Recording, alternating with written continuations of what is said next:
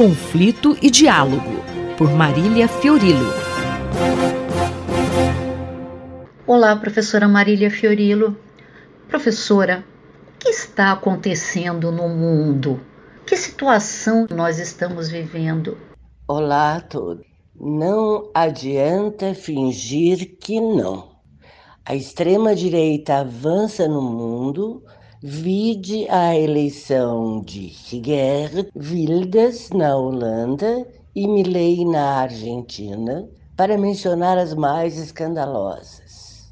Crimes de guerra e crimes contra a humanidade, vide a situação na faixa de Gaza ou Ucrânia, ou entre os Rohingya de Mianmar refugiados em Bangladesh e agora ameaçados de expulsão, se tornaram lugar comum.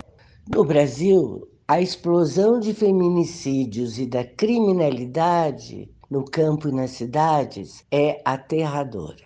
Então não adianta fingir que não, pois esse cenário de horror não cede, só promete aumentar. A violência, dizia Hegel, é a parteira da história.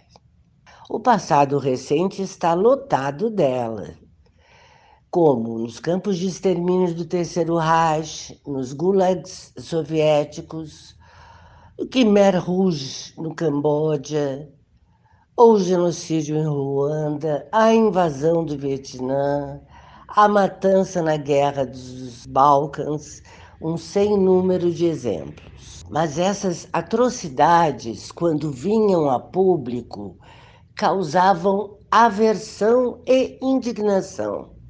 Lembram da foto da menina vietnamita queimada por napalm?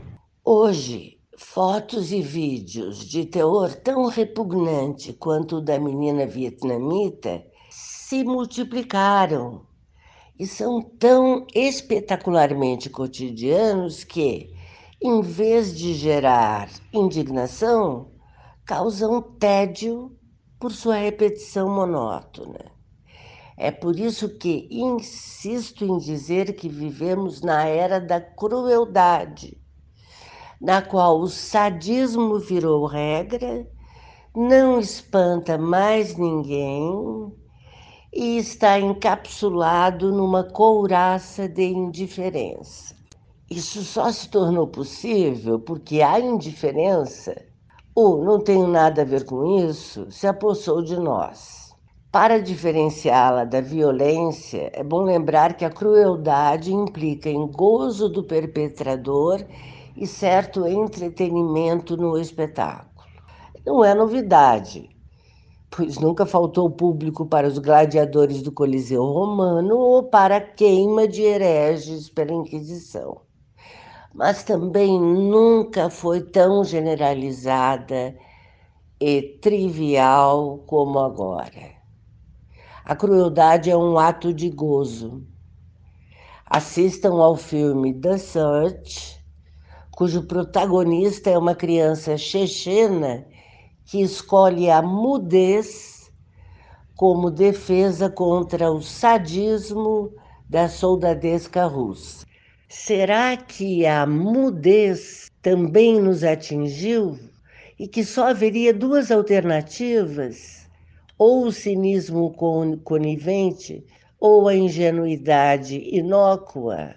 A opinião pública pode não mudar o mundo, mas o torna mais tolerável.